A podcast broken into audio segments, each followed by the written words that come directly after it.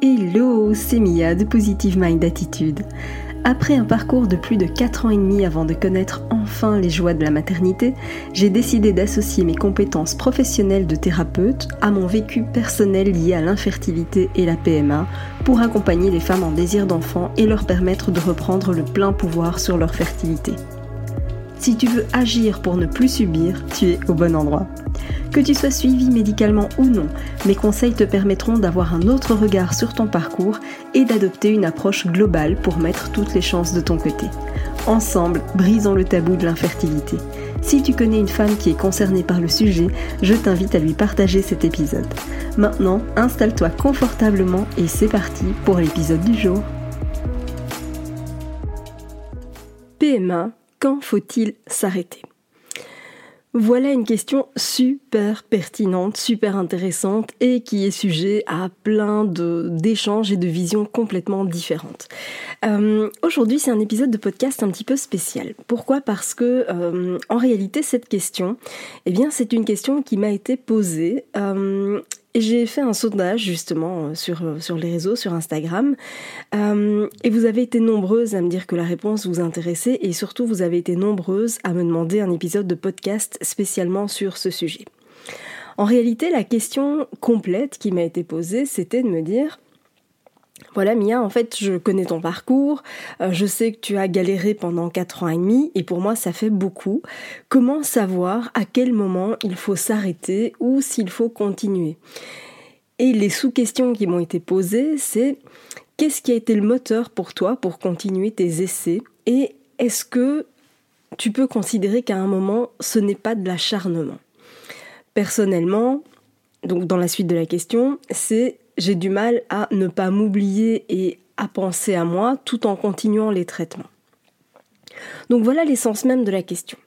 Donc, je vais commencer par le, commencement, euh, c'est de savoir que effectivement, quand est-ce qu'il faut s'arrêter? C'est une question qui est, pertinente à, à, se fixer. Alors pour moi, il n'y a pas une seule et unique réponse, il y en a plein. Ça veut dire quoi? Ça veut dire que la toute première, déjà, avant de savoir s'il faut s'arrêter vraiment, la toute première question à te poser, c'est de savoir si tu as déjà tout tenté.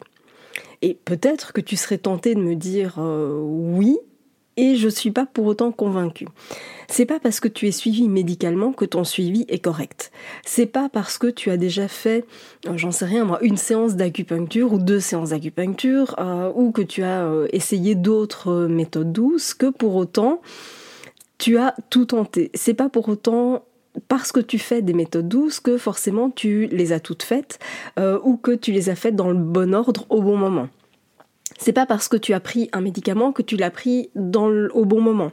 Il euh, y a énormément de choses que je vois passer, notamment avec du faston, mais voilà, du faston n'est qu'un parmi d'autres, euh, et où en fait on a l'impression de faire plein de choses, mais en réalité, ce qu'on met en place n'est pas forcément toujours optimal.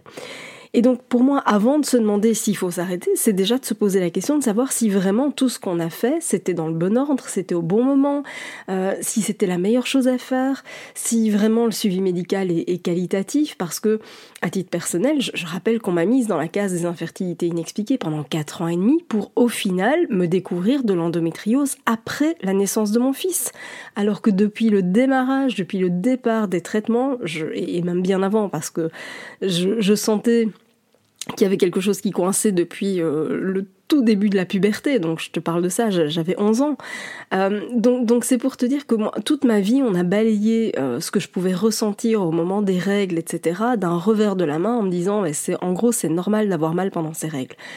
Et donc, comme j'ai pris un moyen de contraception euh, pendant de nombreuses années, évidemment, tout ça, ça a masqué les symptômes. Mais à partir du moment où j'ai arrêté la contraception, ça m'est revenu en pleine figure. Et c'était pareil pour le, syndrome des ovaires polykystiques. Quand j'ai commencé le parcours, on m'a effectivement très vite euh, diagnostiqué un SOPK, mais on m'a dit oui, c'est pas grave, c'est que un SOPK et c'est pas ça qui empêche une grossesse. Oui et non. Euh, techniquement, non. C'est vrai que c'est pas parce qu'on a un, SOPK que on ne peut pas tomber enceinte. Effectivement, c'est une réalité. Et pour autant, ça a d'énormes répercussions sur la qualité des ovocytes, ça a d'énormes répercussions sur du long terme, etc. Donc, voilà, oui, j'étais suivie médicalement, mais est-ce que le suivi médical était correct? La réponse, elle est clairement non. On m'a donné tout un tas de, traitements euh, qui n'étaient pas forcément adaptés. On m'a donné des traitements sans trop m'expliquer. Et du coup, c'est vrai que, étant donné que je ne comprenais pas et que je n'ai probablement pas posé les bonnes questions non plus, hein, je prends ma part de responsabilité. Mais du coup, j'ai pris des traitements qui pendant des mois et des mois et des mois m'ont flingué mon ovulation parce que je le prenais pas au bon moment et que j'étais pourtant persuadée de faire ce qu'il fallait comme il fallait. Donc avant déjà voilà de te poser la question de savoir s'il faut s'arrêter, pose-toi déjà la question de savoir si ce que tu fais c'est OK, si vraiment tu es sûre et certaine d'avoir tout fait comme il faut et, voilà si vraiment ton suivi médical entre autres est l'idéal. Ça, c'est déjà la base. Ensuite, c'est de se dire que moi, je pars du principe que le fait d'avoir un enfant, le fait de décider d'avoir un enfant et le fait d'endurer aussi tout ce parcours, ça montre que c'est pas juste un coup de tête, tu vois. C'est pas une décision que tu as prise euh, comme ça, la légère, non. Si tu es là à m'écouter, si tu suis mes conseils, euh, si tu as peut-être déjà aussi euh, pris le, programme d'accompagnement ou un programme spécifique ou mes livres, si tu fais déjà tout ça, c'est que c'est pas une décision d'un coup de tête, c'est pas juste une envie ponctuelle, c'est un projet de vie. Est-ce qu'un projet de vie s'arrête parce qu'on enchaîne des tentatives non abouties? La réponse pour moi, elle est non. Non, ce n'est pas de l'acharnement. Ce ne sera jamais de l'acharnement parce qu'on parle d'un projet de vie. Alors, on est d'accord que le projet de vie, il peut passer par des chemins différents, probablement. Et j'ai envie de te dire, pourquoi pas? Peut-être que effectivement, euh, parfois il y a des maladies génétiques qui font que ben, on est contrainte de passer par un don d'ovocytes ou un don euh, de spermatozoïdes, et c'est ok, ça n'empêche que tu restes sur le chemin pour devenir maman, pour devenir papa. On est sur le chemin de la parentalité. C'est certes un chemin différent, mais ça reste un chemin. Ça peut être euh, de passer par une adoption pour certaines. Je sais que euh, parmi les femmes que j'accompagne, je sais que certaines avaient déjà lancé les démarches d'adoption. Et c'est OK aussi, ça peut être un chemin différent, pourquoi pas. Mais pour moi, si je, prends en tout cas vraiment l'exemple de la PMA et en tout cas des essais de façon générale, qu'on soit ou non suivi médicalement, euh, ou qu'on soit déjà ou non dans le parcours, même si on est déjà suivi médicalement, mais qu'on n'a peut-être pas encore euh, démarré tout ce qui était insémination, fécondation, etc. Mais euh, c'est vraiment important de se dire est-ce que on va abandonner, est-ce qu'on va lâcher parce qu'on a des ce que tu pourrais prendre comme un échec? Non, c'est juste que ça n'a pas été le bon moment, il a manqué des ressources, il a manqué certaines choses, et donc pour moi, c'est beaucoup trop tôt de te dire euh, ça devient de l'acharnement, il faut arrêter. Non. Je ne suis pas convaincue par ça parce que malheureusement, je vois énormément de femmes qui ont galéré pendant des années et puis quand on met les choses en place, bizarrement, il y a une sorte d'alignement de planète qui fait que ça fonctionne mais c'est juste parce que ce qui avait été fait avant n'a pas été fait à fond, n'a pas été correctement, pas au bon moment, etc., etc. Donc pour moi, c'est pas de l'acharnement. Si c'est quelque chose qui compte pour toi, si c'est un projet de vie, ce ne sera jamais de l'acharnement. Clairement, parfois, on va passer par des chemins différents. La PMA est un chemin différent de la parentalité traditionnelle, et c'est ok. Ce qui compte, c'est le résultat. Et donc ça, c'est vraiment quelque chose que j'avais envie de, de partager avec toi parce que c'est ça en fait le moteur pour continuer. À partir du moment où tu sais pourquoi tu le fais, mais les choses deviennent plus claires. Moi, je le faisais parce que devenir maman, c'était un véritable objectif pour moi. Et c'est pas juste pour faire comme tout le monde, parce qu'à un moment donné, je me suis clairement posé la question de savoir est-ce que c'est pour rentrer dans le moule, est-ce que c'est parce que euh, euh, j'ai peur d'être différente, de ne pas être euh, maman, est-ce que voilà, personnellement, j'ai jamais fait d'enfant en me disant il y aura personne pour s'occuper de moi plus tard. On fait pas un enfant pour ça, on ne le fait pas pour ces raisons-là. Je ne l'ai pas fait non plus parce que mon couple battait de l'aile et que je me suis dit tiens, avoir un enfant, ce serait bien, ça nous remettrait sur les rails. Pas du tout. Cet enfant, c'était pour moi un besoin viscéral parce que je savais qu'au fond de moi, j'avais des choses à transmettre, j'avais des choses à partager, j'avais envie de vivre ces moments de complicité et j'étais en même temps déjà hyper consciente que ce ne serait pas un parcours de santé. Euh, la maternité, c'est pas de tout repos, c'est challengeant au quotidien. Mais ça me faisait pas peur parce que je savais que c'était de ça dont j'avais envie.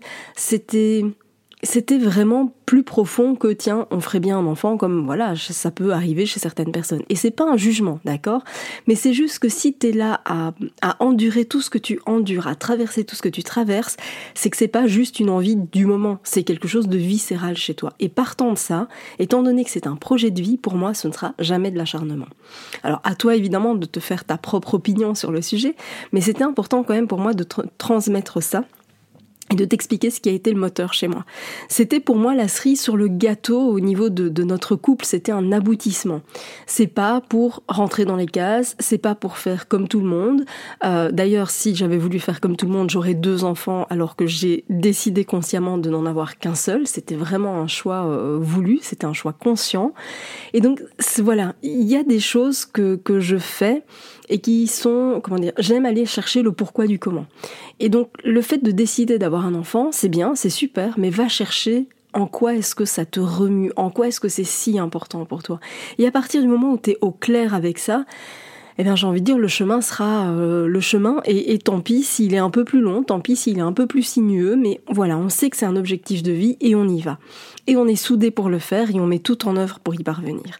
Et donc ça, c'est vraiment quelque chose que j'avais envie de te transmettre. Et c'est pas parce que mon parcours à moi a duré 4 ans et demi que le tien durera forcément la même durée. Pour certaines, ça peut être plus rapide, pour d'autres, ça peut être plus long. C'est évidemment plus long quand on ne sait pas par quoi commencer. Personnellement, si j'avais eu toutes les informations que j'ai aujourd'hui, je te promets que mon parcours, jamais il n'aurait duré 4 ans et demi. Mais en même temps, voilà, pour moi, j'estime que c'était le temps nécessaire dont j'avais besoin pour être pleinement prête quelque part à accueillir la vie. Et j'ai aucun regret par rapport à mon parcours parce que finalement, toutes les embûches, toutes les, les, ouais, les, ennuis, tout ce que j'ai pu traverser comme difficulté, comme épreuve, c'est ce qui fait qui je suis aujourd'hui. Et donc je ne le regrette pas une seule seconde. Maintenant, clairement, en sachant tout ça, en sachant tout ce que je sais, eh bien, t'es pas obligé d'attendre aussi longtemps. Tu peux clairement accélérer le processus. Pourquoi? Parce que ça va t'éviter tout un tas de, souffrances, ou en tout cas ça t'évitera de, euh, vivre ce parcours de manière totalement différente. Et c'est ça qui compte. Parce que dans la suite de la question qui m'a été posée, c'était que en gros, c'était presque un choix entre euh, continuer le traitement ou réussir à prendre soin de soi. Comme si les deux étaient incompatibles, comme si les deux n'allez pas ensemble. Mais tu peux très bien être confrontée à l'infertilité et être heureuse. Je sais que ça paraît totalement absurde, mais c'est pourtant la réalité. Tu peux être confrontée à l'infertilité et être heureuse. Les deux ne sont pas incompatibles, bien au contraire. Donc pour moi, tu n'as pas à choisir entre prendre soin de toi, penser à toi, euh, réussir à ne pas t'oublier et en même temps continuer ce parcours, être en PMA, etc., etc. Les deux sont sont, réellement conciliables. Tu peux faire les deux. C'est pas un choix que tu dois faire.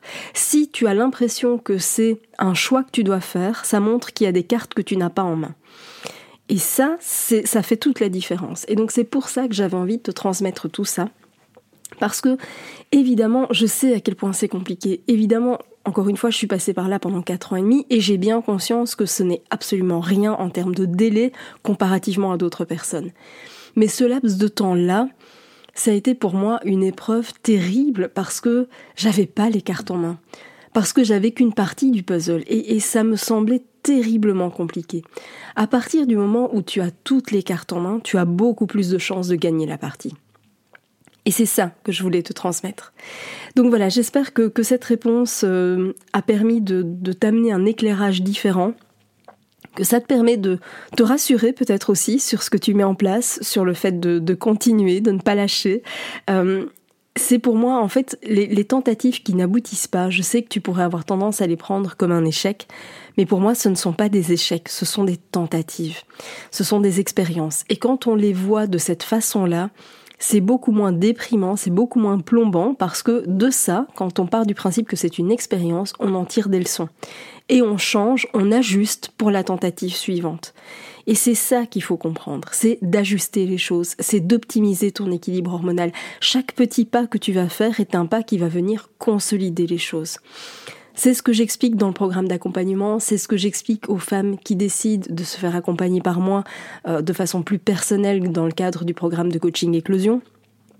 les choses n'arrivent pas comme par magie. Il n'y a rien de magique, il n'y a rien d'ésotérique. Euh, voilà, c'est juste que on va faire en sorte d'aligner toutes tes planètes. On va faire en sorte d'aligner tes planètes au niveau émotionnel, au niveau physiologique et même au niveau médical. Alors, comme toujours, bien sûr, je le dis et je le redis, je ne suis pas médecin et j'ai pas la prétention de l'être, mais le fait de t'aider à comprendre ce qui se passe d'un point de vue aussi bien physiologique que médical, ça t'aide à poser les bonnes questions, à prendre les choses au bon moment, à comprendre les explications de ton médecin, etc., à tester euh, certains, certains dosages au bon jour et pas juste au jour indiqué par ton gynéco, parce que le gynéco, parfois, il va te dire, voilà, tu vas faire une prise de sang à J21, euh, imaginons pour tester la progestérone, mais ça, ça sous-entend que tu as ovulé à J14. Mais si t'as pas ovulé à J14, ça sert à rien d'aller à J21. Tu vois ce que je veux dire? Voilà, le fait de comprendre tout ce qui se joue d'un point de vue physiologique et médical, ça change tout dans ton parcours. Et c'est pareil d'un point de vue énergétique, c'est pareil d'un point de vue émotionnel, parce que je rappelle que c'est en fait tes émotions vont jouer un rôle énorme en matière de fertilité parce que soit elles vont permettre à ton cerveau d'envoyer les bons ordres, soit elles vont venir court-circuiter ce cerveau parce qu'elles vont le monopoliser sur d'autres tâches. Et pendant qu'il est monopolisé sur d'autres tâches, il ne sait pas envoyer les bons ordres. Et donc du coup, ça amène un déséquilibre hormonal hyper important. Et en parallèle à ça, comme je le disais, c'est tu peux très bien être confrontée à l'infertilité et être heureuse. Donc il y a tout un tas de choses que tu peux mettre en place parce que pour moi, souvent, et je me suis prise à ce jeu-là, je me disais, je serai heureuse quand je serai maman. Et en fait, ça fonctionne pas du tout comme ça. C'est vraiment dans le sens inverse que ça marche. C'est soit heureuse et bébé viendra. Mais c'est pas je serai heureuse quand je serai maman. Non, c'est sois heureuse et tu seras maman. Et ça, c'est vraiment un concept qui m'a été difficile à intégrer. Il m'a fallu du temps pour ça, mais de nouveau parce que j'ai tout fait par toi, par moi-même. Tu as cette chance-là, tu as cette possibilité-là, c'est que d'autres sont passés par là avant toi.